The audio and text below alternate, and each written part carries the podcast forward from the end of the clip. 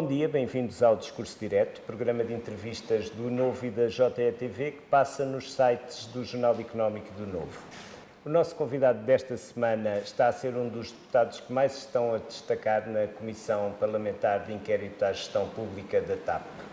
Aos 27 anos, Bernardo Blanco é um dos mais jovens do hemiciclo, o que não o impede de estar a ganhar peso e protagonismo no seu partido e de estar a marcar a atualidade com momentos como aquele em que revelou um mail do ex-secretário de Estado Hugo Santos Mendes à ainda CEO da TAP, em que ele dava conta que Marcelo Rebelo de Sousa era visto como o principal aliado político e, ao mesmo tempo, o pior inimigo possível para a governação socialista. Bom dia, Bernardo. Bom dia. Obrigado por aceitar o nosso convite. Obrigado. Aquele mail trocado entre Hugo Santos Mendes e Christine Ormier Widner eh, é o tipo de documento que seria um furo jornalístico para. Certo. Se tivesse sido obtido, lá está, para um jornalista. Sentiu esse mesmo tipo de adrenalina quando, quando o obteve? Senti que estava ali alguma coisa porque era um exemplo claro da gestão partidária que o PS fez da companhia. A questão é que há casos, obviamente, que nós sabemos que têm muito mais potencial de comunicação. É? Há, nós temos vários exemplos do PS alterar comunicados da companhia, alterar apresentações da companhia, impor-se em rotas, mas ali era um exemplo claro em que se pedia a alteração do voo do Presidente da República. E isso, obviamente, que consigo olhar para aquilo e reconhecer que pode ter um impacto uh, mediático maior e por isso, quando vi essa comunicação e também quando vi a outra nota de calendário da, da, reunião preparatória, claramente olhei para aquilo e percebi que havia ali potencial. Tanto que eu não encontrei essas comunicações na semana em que as utilizei. Encontrei uh, antes, uhum. até na semana anterior, enquanto estivemos lá na sala, mas não fazia sentido usá-la naquelas duas primeiras audições, fazia sentido usá-las com a CEO, até porque era a CEO que estava envolvida nesses dois casos, por exemplo, e por isso guardámos-la uh, para aí, sabendo obviamente também que essa reunião, que essa audição iria ter muito mais interesse mediático, como é normal, porque a senhora uh, CEO é uma das principais protagonistas uh, destes casos. No caso em questão, o que é que é o mais grave? A forma como um governante, como um governante se refere ao chefe de Estado Sim. ou a ser uma espécie de marca d'água do que é a gestão política de uma empresa pública? Sim, eu acho que já é claro, apesar de ainda só ter havido duas semanas de audições, que a, a governança da TAP e a relação entre a empresa pública e a tutela eh, era completamente desastrosa, não é? E, e isso vemos, por um lado, que a TAP, enquanto empresa pública, enquanto empresa que recebeu 3.200 milhões de euros, eh, não cumpre praticamente as regras públicas, esquecem-se, nem fazem ideia sequer que as têm de cumprir, por um lado, e por outro lado, porque a relação com o governo eh, era muito informal, para dizer o mínimo, como já se sabe, todos os WhatsApps, eh, etc. O que depois também veio a provar que o governo, afinal, eh, pelo menos o Ministério das Infraestruturas, sabia tudo, ao contrário do que disse inicialmente.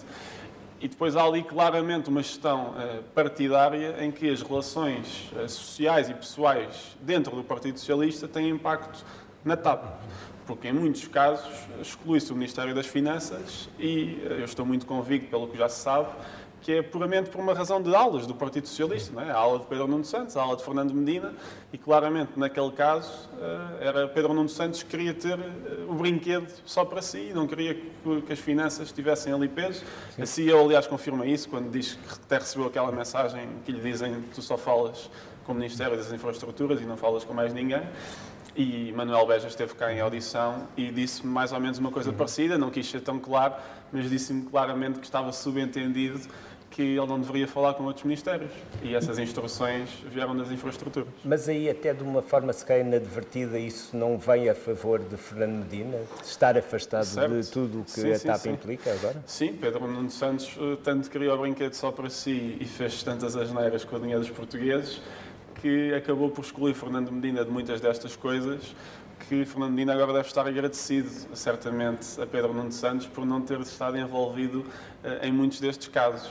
E isso, certamente, uh, é uma ajuda para o Ministro das Finanças, que até agora, eu diria, pelo menos neste caso de Alexandre Reis, uh, tirando a nomeação para a Secretaria de Estado, que ainda está por explicar, em relação ao acordo de renúncia em si, não é? Esta figura que não existia, parece mesmo que, que, o Ministro não sabia. Até agora, da documentação que nós temos até agora. Uhum. Falando em documentação, eh, sem querer estar a pedir para revelar fontes, que certo. embora não tenha o código deontológico dos jornalistas, Sim. mas sem, sem querer estar a falar nisso, as próximas pessoas a chegar à TAP devem estar preparadas para novos documentos comprometedores? Não sei. Eh, por um lado, acontece que nós também só recebemos a documentação que as pessoas enviam.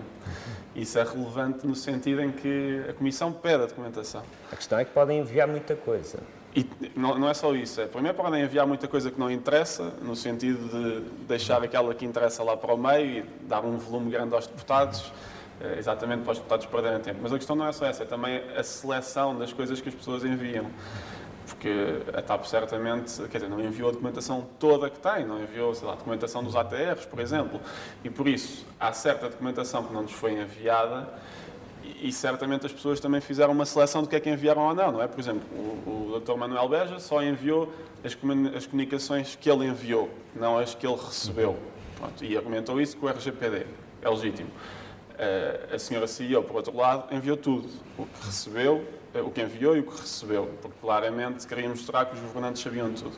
Depois temos os casos das pessoas que não enviaram praticamente nada, como a senhora a engenheira Alexandra Reis, que não enviou praticamente nada. Aliás, ela faz aqui uma audição onde fala de múltiplas comunicações e, e documentos que nós não recebemos. Por isso, nós fizemos uma audição à senhora engenheira sem ter praticamente documentação do lado dela. E eu até fiz depois questão de, nessa mesma audição, fazer um requerimento a pedir que toda a documentação que ela se referiu fosse enviada e vamos ver então o que é que vem daí. Os sem, ministros também. voltar a ouvi-la. Talvez. Os ministros, por exemplo, também não enviaram nenhuma comunicação. Uhum. E nós sabemos que eles tinham, porque já recebemos comunicações de outras pessoas em que eles estão envolvidos, não é? Mas eles não enviaram nenhuma comunicação, por exemplo. Recebemos só eh, a comunicação, vamos dizer, institucional dos ministérios, eh, os acordos, este tipo de comunicados oficiais, etc. E por isso, claramente, eh, nós também ficamos um bocadinho dependentes daquilo que as pessoas nos mandam. Depois é uma questão da Comissão e também do Sr. Presidente se quer fazer pressão a dizer eh, olha, eu sei que tem mais coisas, por favor envie ou não. Uhum. É razoável que o grande objetivo de Cristina Remier Widner, neste momento, seja preparar um processo para contestar certo. o seu despedimento por justa causa. Acha que ela, que a audição dela na comissão foi um passo nesse sentido ou não funcionou minimamente? É assim, eu acho que ela vai receber cada cêntimo uh, que pretender uh, daquilo que, que, nós tivemos acesso. Não vejo uh, grandes argumentos. Aliás, para o Dr. Manuel Beja é a mesma coisa. Quer dizer, pelos e-mails que há, toda a gente estava a par da existência do Estatuto de Gestor Público. Todos eles já tinham tido comunicações em que se falava do Estatuto de Gestor Público, fosse sobre os contratos de gestão, por exemplo, enquanto eles discutiam isso, falavam do Estatuto de Gestor Público, por isso eles sabiam que existia. E quando eu digo eles, é toda a gente, incluindo os governantes, que também estão nessas comunicações. A grande questão é que eles todos argumentam que pá, eu confiei que os advogados uh, estavam a cumprir com o Estatuto de Gestor Público e por isso confiei apenas nos meus advogados. E por isso, quer dizer, é muito estranho até porque, é, por exemplo, a CEO e, e, e Manuel Beja eh, são demitidos em plena televisão, mas o CFO não é. Quando o CFO também estava a par de tudo, também assinou o comunicado da CMVM, claramente tem informação uh, falsa, e que a CMVM até já abriu um processo de controle nacional à TAP, e por isso, logo aí, uh, há, há, argumentos porque é que tiraram umas pessoas e não tiraram outras, se elas estão em circunstâncias muito parecidas. Um, e claramente aquilo foi tomado com base no parecer da IGF. Parecer esse que também tem muitos problemas, a meu ver. Primeiro tem logo um problema, um problema de metodologia grande, que é nem sequer ouviram a senhora CEO. E por isso despediram uma pessoa com base numa auditoria em que não ouviram a senhora. Uh, quer dizer, pediram-lhe um depoimento por escrito e depois foram ouvir uma audição em que ela tinha estado aqui na Assembleia para não gastar uns euros com tradutores. Hum. Parece-me também que não é propriamente a melhor forma de fazer uma auditoria. E depois há uma coisa muito grave que é, uh, sem querer colocar em causa a IGF, a IGF, obviamente, como se sabe, depende das finanças. É? E por isso uh, é compreensível que o relatório praticamente não fala das finanças. E nós sabemos que as finanças aqui estavam envolvidas em muita coisa, até porque O e-mail, por exemplo, que a senhora Alexandra Reis envia a dizer que põe o seu lugar à disposição e por isso podia sair por zero euros, esse e-mail foi também enviado ao secretário de Estado do Tesouro, Miguel Cruz. E não só viu, por exemplo, este secretário de Estado do Ministério das Finanças. Que me parece também incompreensível. O CFO deveria fazer a ligação às finanças, a IGF considerou que o seu depoimento não era relevante, também não o incluiu no relatório. Eh, as finanças supostamente eram acionista, elas, eh, o acionista é que tem o poder, então, teria de demitir Alexandra Reis. Não percebo como é que a IGF não ouve as finanças. A única explicação é mesmo este medo, que eu acho que também é compreensível, porque depende do Ministério das Finanças. Agora, não me parece é que, eh, com base nesta auditoria, que até agora me parece um pouco parcial, apenas com base nisso, passado umas horas, Uh, se demitam as pessoas, sem pensar, obviamente, que tem de haver motivos legais fortes para o fazer, até porque depois quem há de pagar são os contribuintes. Portanto, a seu ver, isso acaba para correntar Fernando Medina, também é tudo Pode vir a, a acontecer, aliás, o Sr. Presidente da República disse que esperava muito que houvesse fundamento legal para estas demissões, já para ver que pode não haver e que, mais uma vez, eh, para além desta confusão toda, depois também serão os portugueses a pagar mais uma vez. Porque eles, se receberem o dinheiro, quer dizer, certamente não é Fernando Medina eh, que lhes irá pagar, não é? Pois, certamente. As mais altas figuras do Estado já se manifestaram, algumas demoraram, o Primeiro-Ministro demorou mas, mas bastante, mas já se manifestaram. O que Estava à espera de ouvir o que ouviu do Presidente da República? Colocou em algum momento em causa que, que pudesse Marcelo Rebelo de Sousa ter pressionado para mudar uma viagem da TAP? Não, eu quando vi a, a troca de e-mails, uh, o primeiro e-mail claramente uh, vem da agência de viagens. Uh, mas também começa, como eu já disse na audição, com, conforme falámos. Por isso já tinha havido uma conversa prévia. Nós também já pedimos não vou chamar a senhora da agência de viagens para uma audição para estar aqui sete horas, só para lhe fazer uma pergunta. Acho que dizer, não, não vale a pena, nem, nem quero estragar a vida à senhora, mas nós já pedimos à agência de viagens se nos podia responder a esta simples pergunta, que é de facto a iniciativa foi da agência de viagens ou alguém lhes pediu? Eh, a presidência, obviamente, diz que não pediu, nós também acreditamos nisso, mas queremos também saber do lado da agência de viagens se efetivamente eh, ninguém lhes, ninguém lhes pediu nada.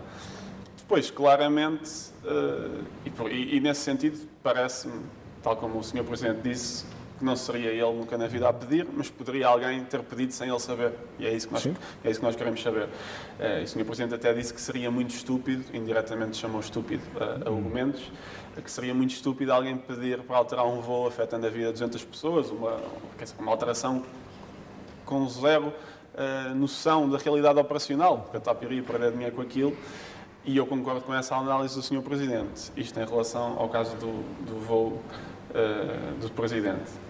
António Costa também falou dessa reunião e disse que, uh, se fosse agora, teria demitido logo o Sr. Secretário de Estado.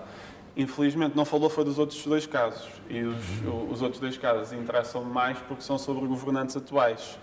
E esse aí ele esqueceu-se de falar, curiosamente.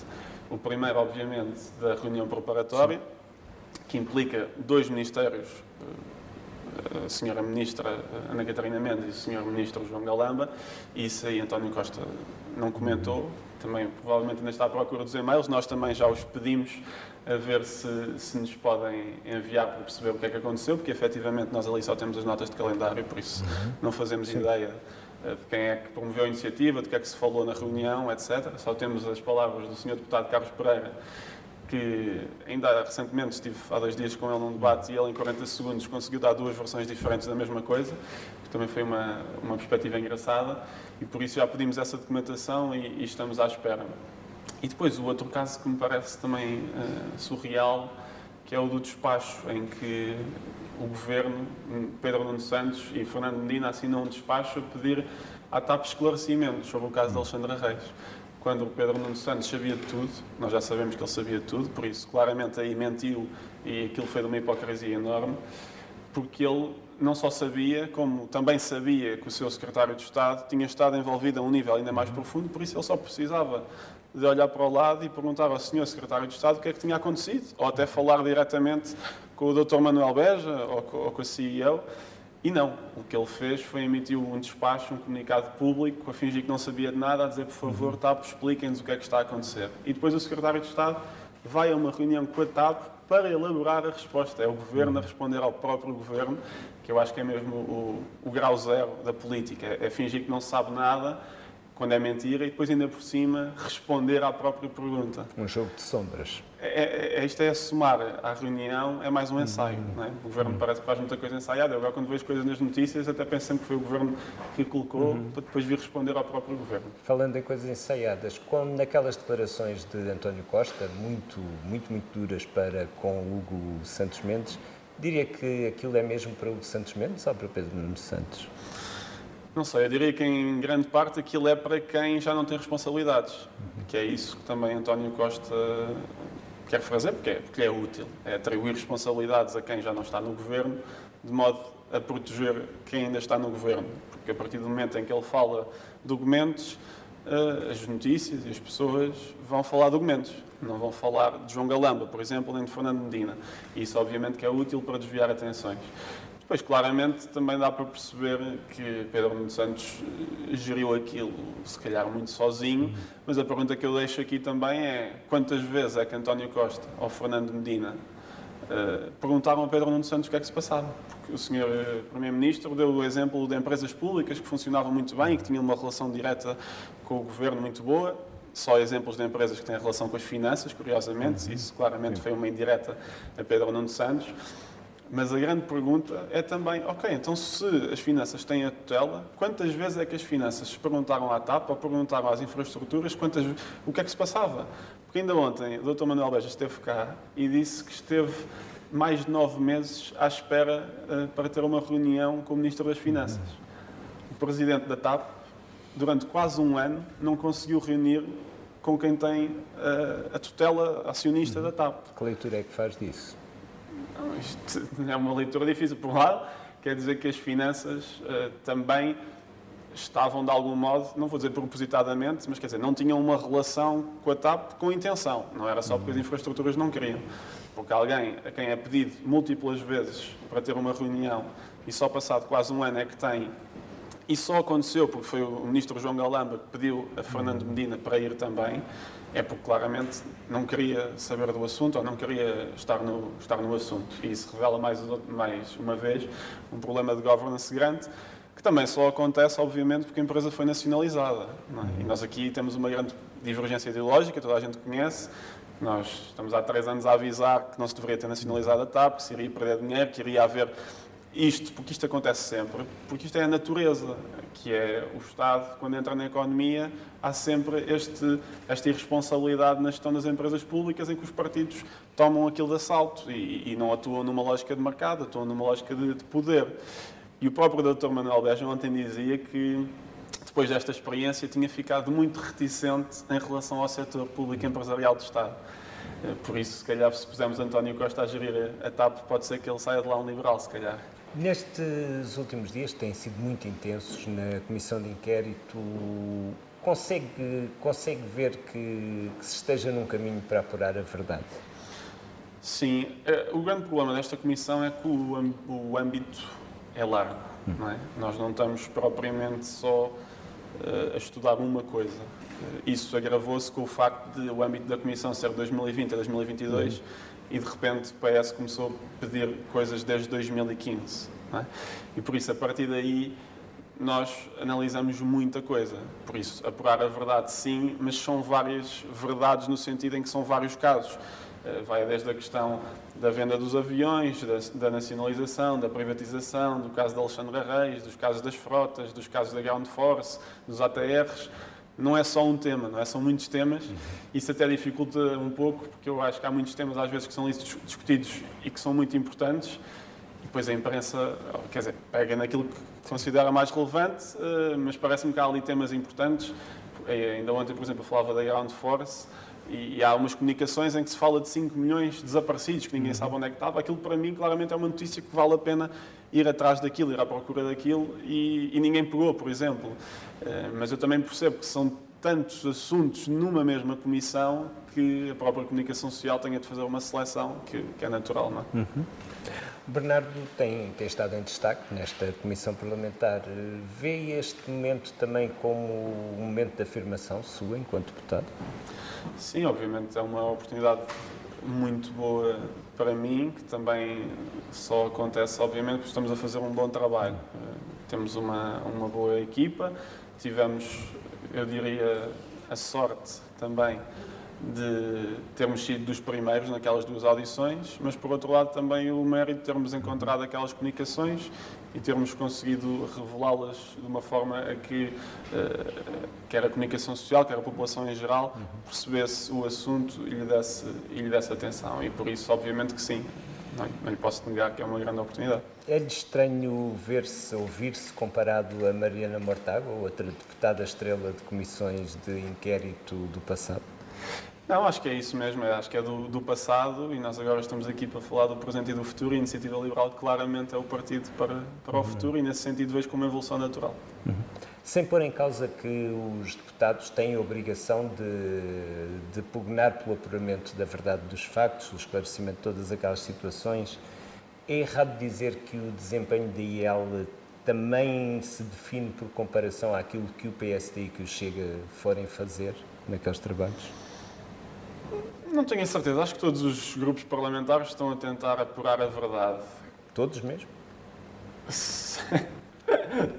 diria que sim, diria que todos, apesar de ter, obviamente, ontem ouvido o Dr. Manuel Beja uh, a, dar uma, a dar uma afirmação com a qual não posso deixar de discordar face às últimas semanas, que foi claramente que o grupo parlamentar do PS não era um, um, grupo parlamentar de escrutínio, mas sim de proteção do governo.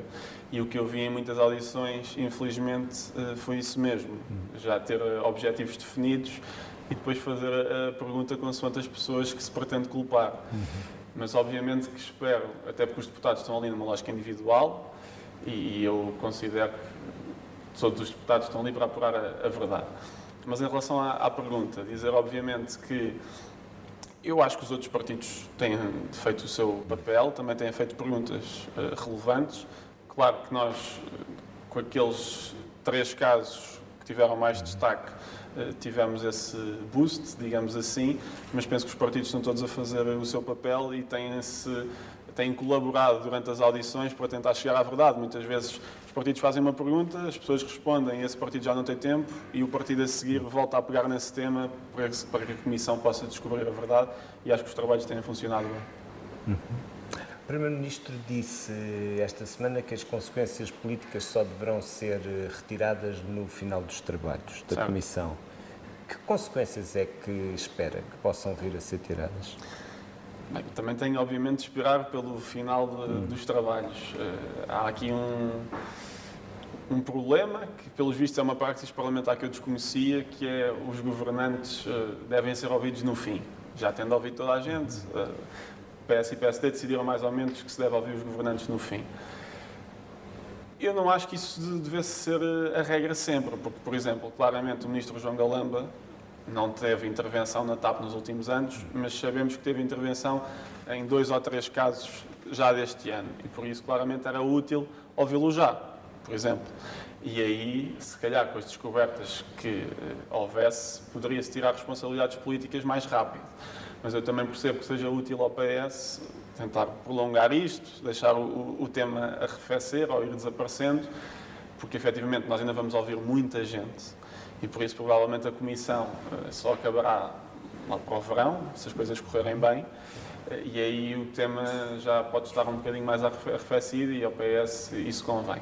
Em termos de responsabilidades políticas, há duas que já foram tiradas até antes da Comissão, Pedro Nuno Santos e Hugo Mendes, claramente há estes dois ministérios de que falei, eh, o ministro João Galamba e a ministra Ana Catarina Mendes, que temos de apurar, sendo que o ministro João Galamba está envolvido em, em, muito mais coisas. Ainda há pouco tempo, a semana passada, se descobriu que ele claramente mentiu aqui em audição, quando disse que não tinha dado instruções à TAP eh, para eles não apresentarem os resultados em público. E depois há um e-mail do Ministério a dizer para ele, para a TAP não apresentar os resultados em público, para não deixar a CEO eh, apresentar os, os resultados.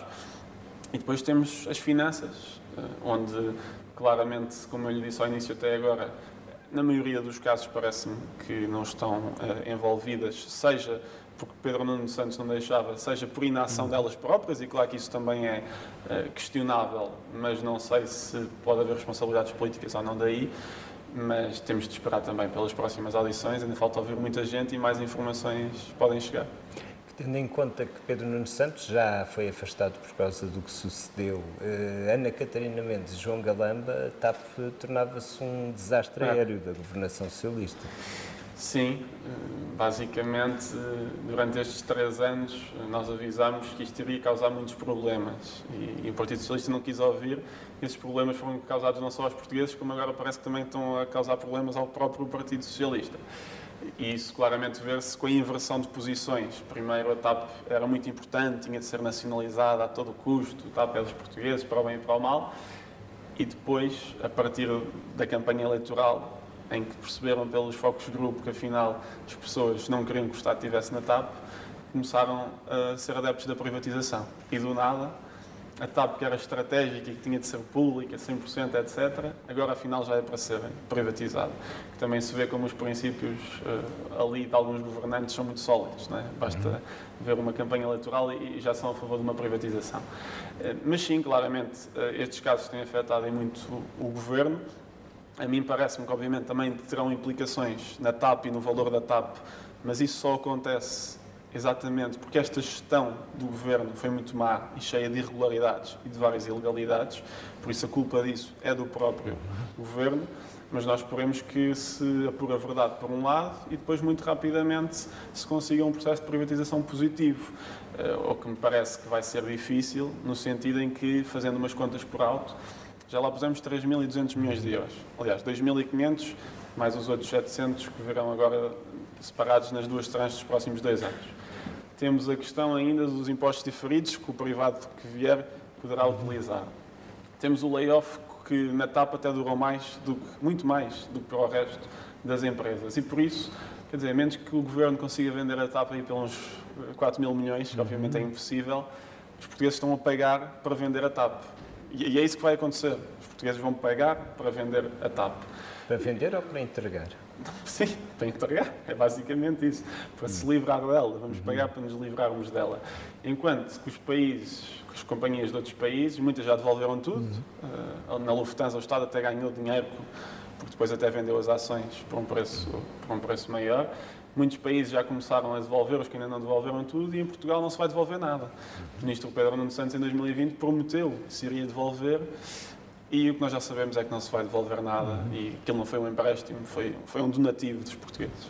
Mesmo tendo em conta que ainda falta tempo, já começou a ensaiar mentalmente a audição a Pedro Nuno Santos?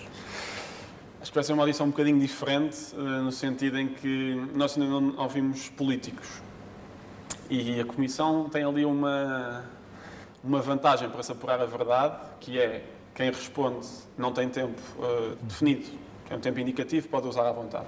Eu acho que isso é útil porque nós fazemos perguntas, queremos saber a verdade e as pessoas respondem o tempo que considerarem necessário. Mas, quando vier um político, como é o caso de uhum. Pedro Nuno Santos, ter tempo ilimitado é outra conversa podemos estar a ouvir ali 20 minutos Pedro Nuno Santos a, eh, a falar, a responder com ideologia, ataques políticos a todos. E por isso, claramente, o, o tom também será diferente. Eu tenho mantido uma posição muito, uh, diria, quase serena e um tom monocórdico, que era mesmo descobrir a verdade. Quando vierem políticos, João Galamba, Pedro Nuno Santos, Fernando Medina, que são pessoas mais, uh, uma personalidade política mais combativa, eu duvido que o tom da Comissão uh, seja tão pacífico como, como tem sido. Por isso, não, ainda não, não a preparei. Quer dizer, tenho material suficiente na cabeça já para fazer a audição agora e o, o problema aí até vai ser o que escolher, uhum. Porque há tanta coisa e depois nós temos pouco tempo em relação a tanta coisa que, que já há, uh, mas não, não, não preparei, até porque ainda falta muito tempo. De qualquer forma, vai haver um momento em que os deputados da Comissão terão pela frente pessoas que estão ligadas ao que aconteceu na TAP e que têm ambições de um dia ter funções ainda mais importantes em Portugal. Sim, aliás, quando o, ministro Pedro, ex-ministro Pedro Nuno Santos cá vier, uh, quer dizer, ele é deputado É? Uhum. Por isso, uh, vamos estar a, a, falar com um par, digamos assim, como deputado. Claramente também tem interesses enquanto deputado e tem interesses políticos, como, como todos nós sabemos, na, na liderança do Partido Socialista e, e, consequentemente, no, no governo. E o facto de estarmos a ouvir pessoas que têm interesse em manter a sua posição no governo ou vir a ser governo, isso obviamente tem impacto na forma como nós também fazemos as perguntas, como eles dão as respostas. E isso ainda, até agora ainda não aconteceu, mas depois teremos de nos adaptar a isso. Está inclinado a acreditar em Carlos Pereira quando ele diz que a iniciativa daquela reunião certo. parte do governo, não do PS? Isso aí penso que sim. Penso que a iniciativa uh, foi do governo. A grande questão é depois quem é que convidou a CEO. Uh, quer dizer, eu, eu não tenho a certeza absoluta, mas até olhando para a documentação, os convites vinham do governo. A grande questão é quem é que convidou a CEO e se as pessoas que foram à reunião sabiam que a CEO ia. Por acaso isso também ainda não perguntei ao Sr. Deputado Carlos Pereira, mas até posso, uh, até posso perguntar hoje. Perguntar-lhe se ele, quando foi à reunião, sabia que a CEO ia, ou se a CEO, quer dizer, apareceu de surpresa na reunião, não é? Acho que não apareceu, não, ninguém, hum. ela não encontrou o, link, por acaso, no, no LinkedIn ou no Facebook, não é? Alguém lhe mandou o link, alguém lhe fez um convite, e eu também gostava de saber se eles sabiam que, se eles, neste caso, o grupo parlamentar do Partido Socialista, sabia que ela ia lá estar. Uhum.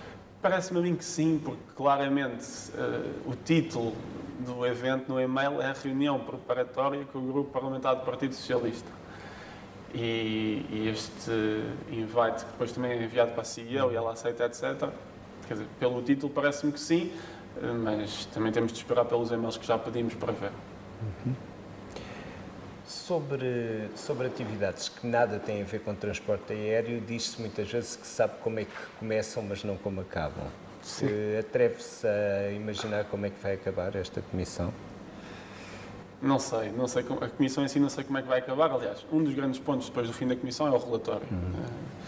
A relatora é uma deputada do Partido Socialista. Nós, obviamente, esperamos eh, poder aprovar o relatório. Uhum mas isso também implica que o relatório seja isento, digamos assim, e que tenha as coisas que foram apuradas durante as audições e também olhando para a documentação. Se nós virmos que não é assim, ou que estão lá coisas que nós consideramos não ser verdadeiras, uh, certamente não, não votaremos a favor do, do relatório. Depois, o que me parece interessante é se houver responsabilidades, obviamente, uhum. quer financeiras, quer políticas por um lado, financeiras, fazendo. Eu não sou advogado, mas do pouco que já perguntei e também daquilo que já fui aprendendo, parece-me claramente que há responsabilidades financeiras no caso dos governantes também. A IGF usa, usa aquela lei de há 100 anos, quase, uh, para os ilibar. E o que essa lei diz é que se eles uh, ouvirem os serviços competentes e seguirem uh, essa, essa resposta dos serviços, se essa resposta estiver errada, eles não têm culpa porque ouviram os serviços.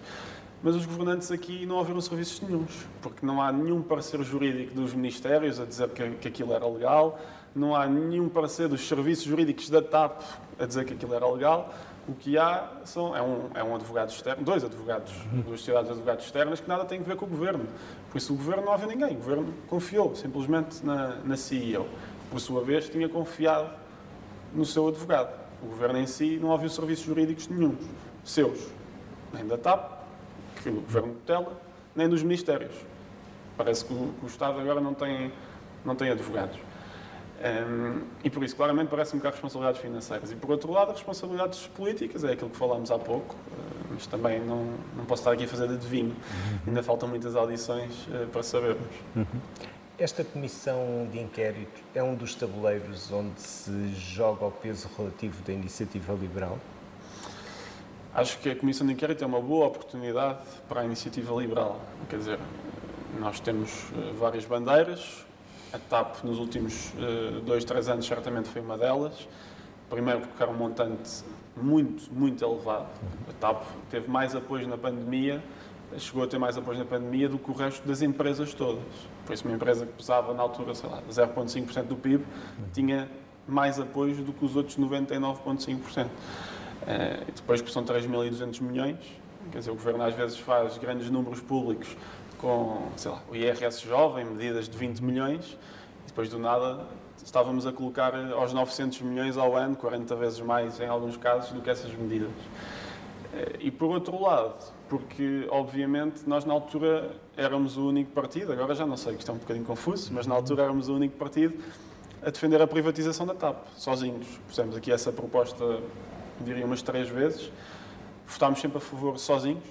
Uh, parece que agora já convencemos uma boa parte da população e indiretamente essa uhum. população obriga António Costa, que se move à base de sondagens, a também ser a favor da privatização. Isso, pelo menos, uh, acho que é uma coisa positiva no sentido em que eu não quero que o Estado durante os próximos anos continue lá a colocar dinheiro, ou uhum. daqui a 5 ou daqui a 10, e, e, por isso acho que a privatização deve acontecer, mas também deve acontecer cumprindo a lei. Uhum. E parece-me que já não está a cumprir no sentido em que já começou há cerca de um ano o processo. Eles escolheram a Evercore, a empresa, para vender a TAP, para, para os assessorar há sensivelmente 9, 10 meses Estão, Evercore está há nove meses a trabalhar para a TAP sem um contrato, que eu não sei se é ilegal, mas altamente irregular é. Temos uma empresa a prestar serviços à TAP, a uma empresa pública, há nove meses sem um contrato e por isso só há uma hipótese. Sim, sem condições, sem condições de Sem nada. Sim. E por isso só há uma hipótese, que é depois, quando eles assinarem o contrato, vão receber um, umas FIIs a mais para compensar estes nove ou dez meses de, de, em que estiveram a trabalhar sem contrato. Isto parece-me claramente irregular. É? Acho que quer dizer, o Estado não pode ter uhum. empresas a trabalhar para si sem contrato, sem nós sabermos uh, nada disto. E isso só acontece porque o Governo não quer assinar o decreto-lei da privatização. Uhum. Então estão a fazer isto tudo de uma forma uh, informal para fingir que não se passa nada, quando toda a gente sabe que, está, que a TAP está à venda e que estão a ter apresentações e reuniões com grupos interessados. Uh, é, mais, é, é mais uma mais um ensaio, é mais um teatro daqueles que falávamos há pouco. Sim, embora esses grupos também estão a seguir o que se está a passar estão, estão a seguir, no, na Assembleia sim. da República. Sim. Portanto, muito dificilmente serão fatores de valorização dos ativos. Sim, isso era aquilo que falávamos há pouco. É, obviamente que isto tem implicações na imagem da TAP, mas isso, as responsabilidades são do Partido Socialista, que teve esta gestão cheia de irregularidades uhum. e de ilegalidades a comissão de inquérito serve para isto mesmo, para apurar a verdade. Senão o que se faz é beneficiar o infrator. Não é? é o mesmo que um criminoso vir dizer, por favor, não descubram o que eu fiz, que isso pode ter impacto. Claro que tem impacto, mas a culpa foi tua.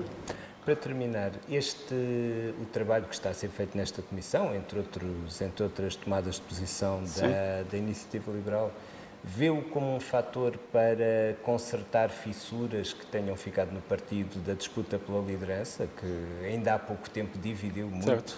a iniciativa?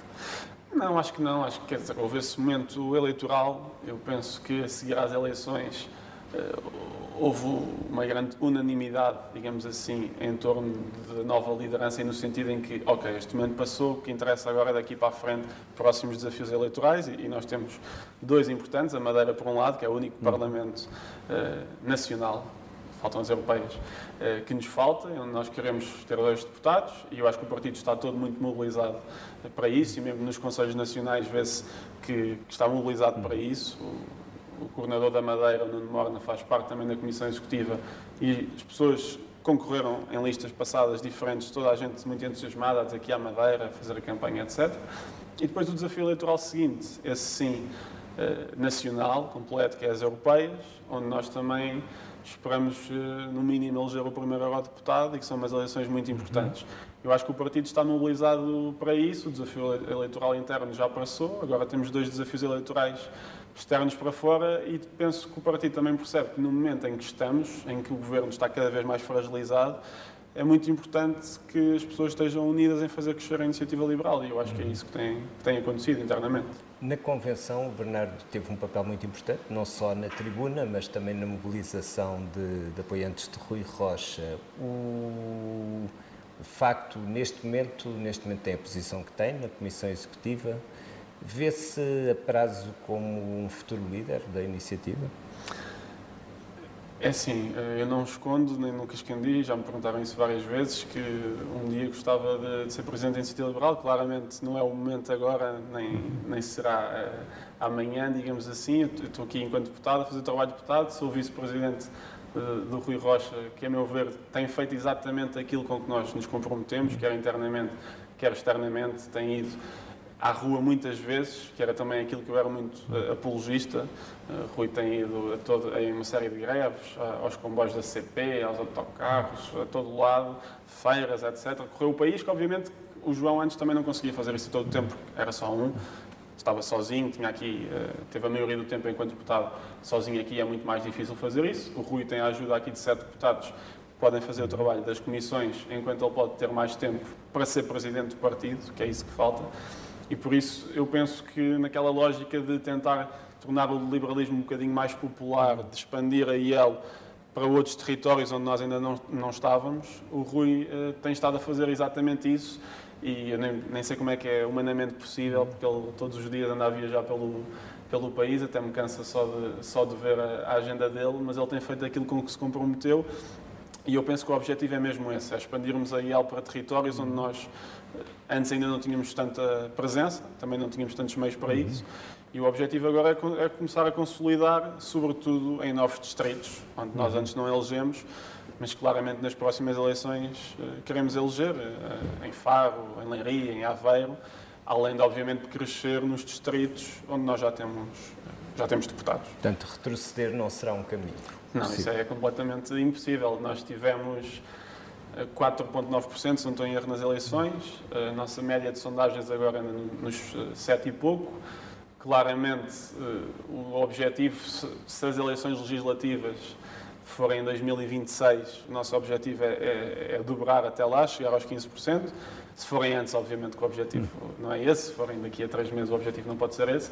Um, e um grande eh, caminho até lá, obviamente, é as eleições europeias, onde nós também queremos eh, ter uma porcentagem boa. que o Presidente pode ser convencido a mudar as convicções sobre a antecipação de eleições? Ah, o Sr. Presidente da República, Sim. a mim o que me parece uma boa oportunidade para isso acontecer é claramente nas eleições europeias, uhum. se o Sr. Presidente vir que o partido do Governo, com todos estes casos, eh, tem um resultado desastroso e ele sentir que esse Governo já não tem o apoio da população, claramente pode haver aí uma mudança de ciclo, como por vezes se verifica, até noutros países, onde as, as eleições, acontece isso nas eleições europeias. Uh, pronto, o nosso objetivo é, é, crescer ao máximo até lá, também na expectativa que isso possa vir a acontecer, porque me parece realmente essencial é tirar o, o, o governo, o Partido Socialista do poder e realmente começar um ciclo de mudança, porque nestes últimos sete anos, uh, quer dizer, quando António Costa tomou posse, eu, eu tinha 20 anos,